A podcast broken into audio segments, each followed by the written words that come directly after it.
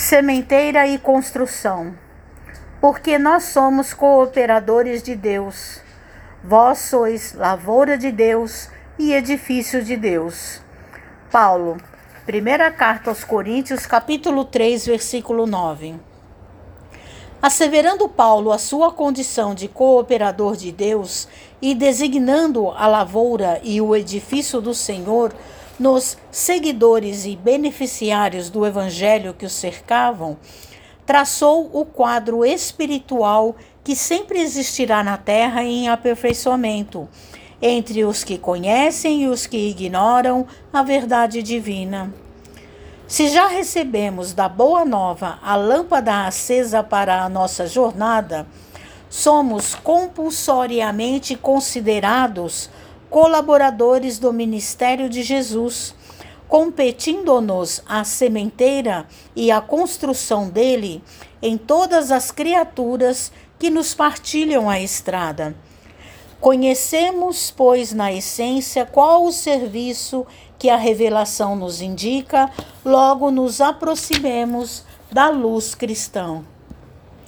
Se já guardamos a bênção do Mestre Cabe-nos restaurar o equilíbrio das correntes da vida em que permanecemos, ajudando aos que se desajudam, enxergando algo para os que jazem cegos e ouvindo alguma coisa em proveito dos que permanecem surdos, a fim de que a obra do reino divino cresça, progrida e santifique toda a terra. O serviço é de plantação e edificação, reclamando esforço pessoal e boa vontade para com todos. Porquanto, de conformidade com a própria simbologia do apóstolo, o vegetal pede tempo e carinho para desenvolver-se, e a casa sólida não se ergue num dia.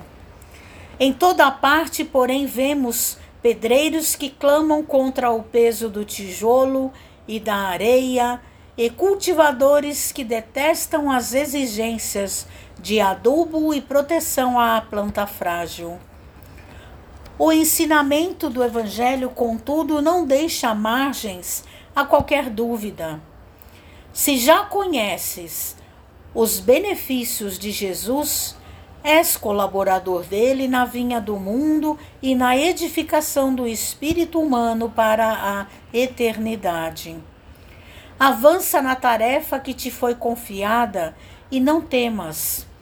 Se a fé representa a nossa coroa de luz, o trabalho em favor de todos é a nossa bênção de cada dia.